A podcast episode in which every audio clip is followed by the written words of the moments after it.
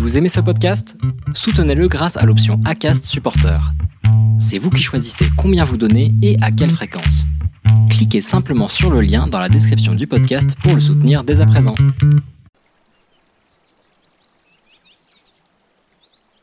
Des synonymes d'hypersensibilité. euh, Avant, j'aurais presque utilisé le terme de d'incompréhension ou de souffrance, et maintenant j'utiliserais celui de force. L'empathie, Peut-être ambivalence aussi. C'est un peu tout ou rien, c'est soit une ivresse, soit un naufrage. quelque chose de- d'extrême euh, et de très intense. C'est une intensité en fait, surtout. Ou alors un, un peu comme un, un sixième sens peut-être aussi. Fragilité extrême.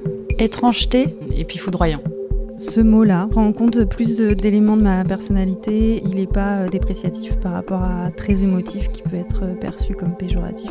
c'est à la fois un cadeau et à la fois, quand on se connaît pas, je trouve que c'est un fardeau. Et en fait, je pensais que tout le monde était comme ça, mais que tout le monde le cachait parce que c'était un jeu. Ils ont la vingtaine, la trentaine ou plus de la quarantaine. Ils sont étudiants, commerciaux, artistes. Ils travaillent dans les domaines de l'édition, de la recherche, de la santé ou de l'informatique. Ils vivent en région parisienne, dans le nord, le sud, l'est ou l'ouest de la France. Ils sont mariés, sans enfants ou célibataires avec enfants. Et ensuite, bah, il a fallu quand même cho- choisir un métier. Et là, c'était un peu compliqué. Leur parcours de vie, leur personnalité, leurs horizons sont uniques. Et ils ont tous un point commun.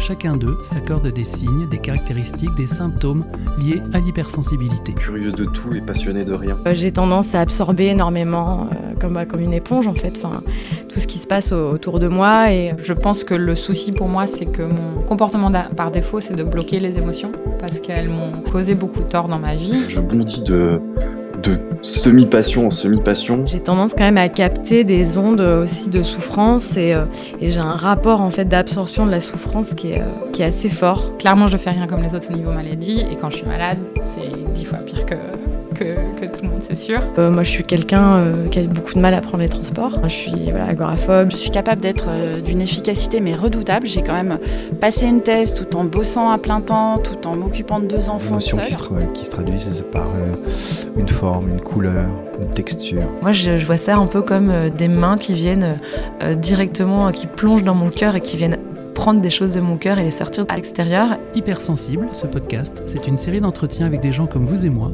qui un jour ont identifié en eux certaines caractéristiques de l'hypersensibilité ou de la douance, ou des deux en même temps.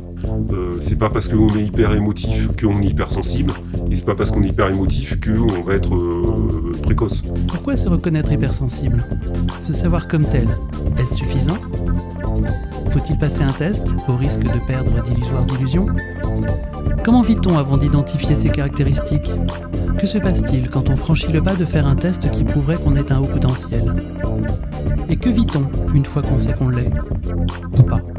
Merci d'écouter HS, le podcast situé à l'intérieur d'un hypersensible, d'un haut potentiel, ou pas. L'hypersensibilité, c'est le rapport au sens.